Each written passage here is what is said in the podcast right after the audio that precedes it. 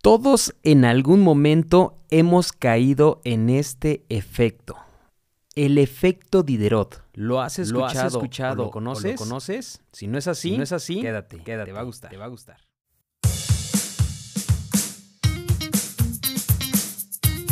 Finanzas Seguras, un podcast amigable con información clara, precisa y sencilla, donde hablaremos de seguros, finanzas personales y cómo pueden facilitar tu vida. Protege lo que tanto te ha costado. Soy Israel Cruz, tu asesor de seguros. Quédate con nosotros.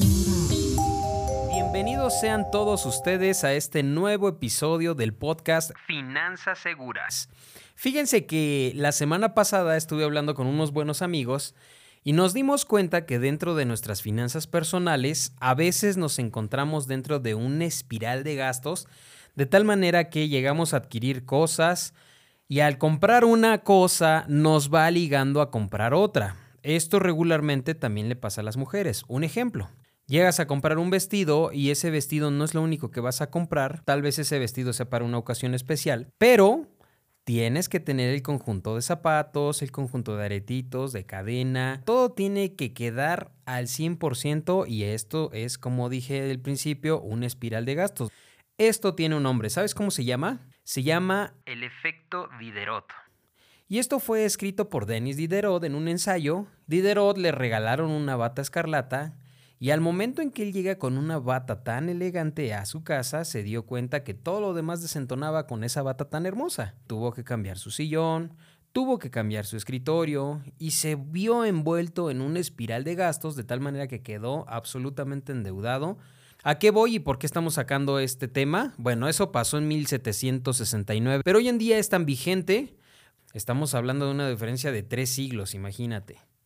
¿Cuántas veces nos ha pasado que dentro de los gastos que hacemos nos gusta una cosa? Ahí les va.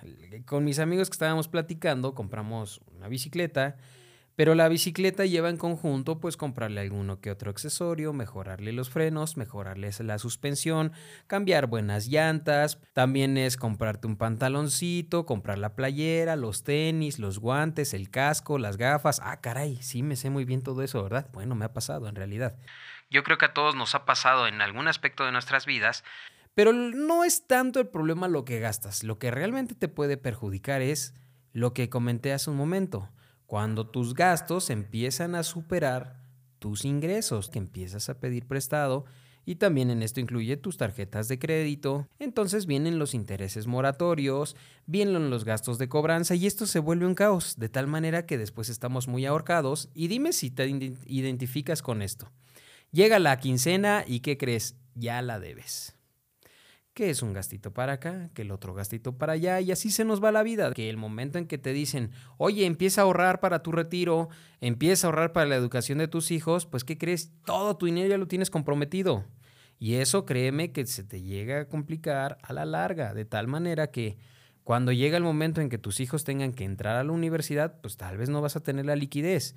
O, peor aún, si llegas a la etapa de retiro, o sea, ya estás viejito y no tienes el suficiente dinero, el billete para sobrevivir y llevar tu vida cómodamente, pues ¿qué crees?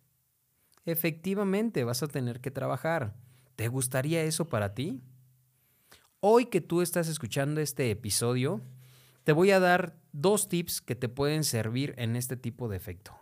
El principal es que tú conozcas que estás cayendo en este problema.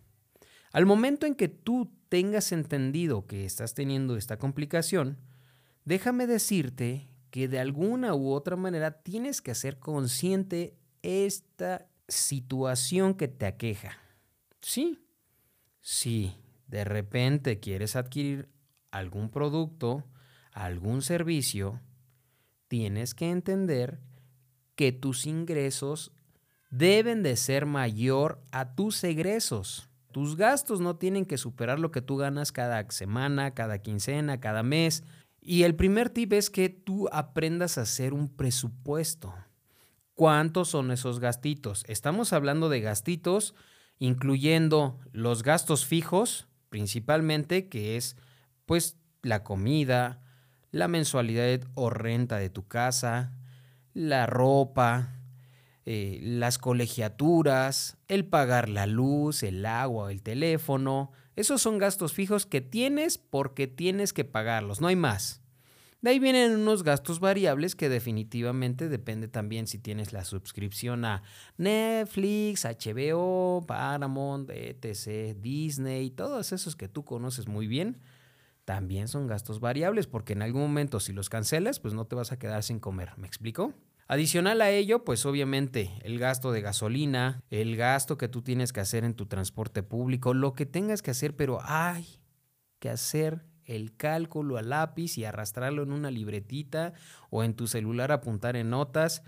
Y sobre todo que entiendas que en el momento que tú empiezas a ser consciente con tus finanzas personales, pues obviamente te va a dar un resultado positivo porque ya vas a pensarle exactamente cuánto es lo que te puedes endeudar y sobre todo que tu capacidad de pago no sea superada por las deudas. Suena un poquito tal vez complejo, pero en realidad no lo es. Probablemente lo que yo te recomiendo es analizar si tu ingreso es quincenal, pues obviamente ya lo tienes bien definido. Si eres empleado, tienes perfectamente definido cuánto te están quitando de impuestos, cuánto estás pagando de tu seguridad social y cuánto es lo que te llega neto o libre de todo a tu cuenta o que te paguen en efectivo. Cuando tú tienes definido eso, ¿cómo que no sabes que te retienen impuestos? Por supuesto. Analiza y siéntate a ver tu recibo de nómina. Si a ti te pagan en efectivo, pues también analiza y tal vez tus finanzas puedan ser más fáciles.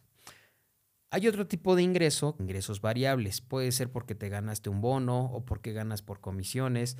Todo esto que tú vas haciendo un cálculo de forma semestral, trimestral, mensual, quincenal, en el momento que tengas definido cuánto ganas, tienes que poner del otro lado también todo lo que estás gastando fijo.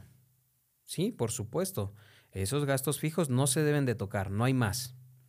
Pero, como todo, si tú trabajas, ¿cuántas veces has escuchado el que, ah, no, yo trabajo para darme mis lujos? Se vale, pero no siempre es necesario que tengas que darte los lujos cuando el dinero no te está alcanzando. Y no estamos hablando de cuánto ganas, ¿eh? Simplemente estamos hablando del ingreso que tú llegues a tener. Ponle la cantidad que tú quieras, mucho poco, mediano, no lo sé. Y cómo lo administras. Esa es la importancia en tus finanzas personales. Quiero ir terminando este tema. Después de que tú hagas este presupuesto, el segundo punto es cuáles son tus metas financieras en un corto, ¿qué es un corto plazo? De aquí a un año, a un mediano plazo de un año a tres años y a un largo plazo a partir de tres años hasta lo que tú quieras indicar. Ahí viene tu plan de retiro. Piénsalo y por favor analiza todo lo que te he dicho de tal manera que no dejes a un lado pagarte a tu yo del futuro. Qué raro se escuchó. No, es pagarte a ti mismo dentro de 15 años, dentro de 20 años o dentro de 25 años. Por supuesto, en algún momento, si Dios lo permite, pues sí, porque lamentablemente viene la otra parte. No todos llegan a viejitos. Pero digamos que nos va bien. Llegamos a viejitos. ¿Cuánto te pagaste durante los últimos 20 años o 25 años como para que ya estés viejito y tengas el suficiente dinero para mantener tu estilo de vida? Y el estilo de vida, por supuesto, es que te puedas ir de vacaciones, que tengas una buena vivienda, que tengas para tu ropa, que tengas para tu alimentación y ahí te va un punto donde a veces lo dejamos al aire y o al ahí se va. ¿Cuánto dinero vas a tener para poder mantener el nivel de atención médica que tú quieras? Por supuesto, hay que hacer una conciencia en este punto porque mientras más viejitos nos volvemos, nos hacemos, pues obviamente la necesidad de poder utilizar, o más bien la necesidad de usar los servicios médicos, va a ser mayor, definitivamente. Mi recomendación es que desde más chavo, desde ahorita que tú me estás escuchando, consideres también qué calidad de atención quieres para tu servicio médico. Y con esto quiero decir, contrata un seguro de gastos médicos mayores. Tal vez suene algo difícil, pero créeme, cuando tú te lo propones y te organizas en tus finanzas y lo tomas como una prioridad, es posible. Repito, no estamos hablando de ingresos, solamente de administrar y saber hacia dónde te diriges y dónde quieres estar. Lamentablemente, y no me lo vas a dejar mentir, nuestras instituciones públicas de salud es que están saturadas. No hay más. Llegas con una fractura, te van a hacer esperar uno o dos días hasta que el quirófano esté disponible. Lamentablemente esta es una realidad que se está viviendo. Imagínate cómo va a estar desaturado el sistema de salud público en 20 años. De verdad, analízalo. Si hoy ya estamos saturados, en 20 años va a estar extra saturado. Entonces, tienes que generar conciencia desde ahorita. Pero bueno, vamos a volver al tema. Efecto Diderot, las compras compulsivas que llegamos a hacer y cómo llegamos a hacerlos en espiral. En resumen es entender perfectamente qué es lo que puede ser importante para ti comprar y sobre todo generar un presupuesto y que las compras que tú realices no superen a tus ingresos. Con esto te va a permitir tener un análisis claro y preciso para tu administración financiera, no superar tus gastos en comparación con tus ingresos, ¿correcto? Espero haber sido claro.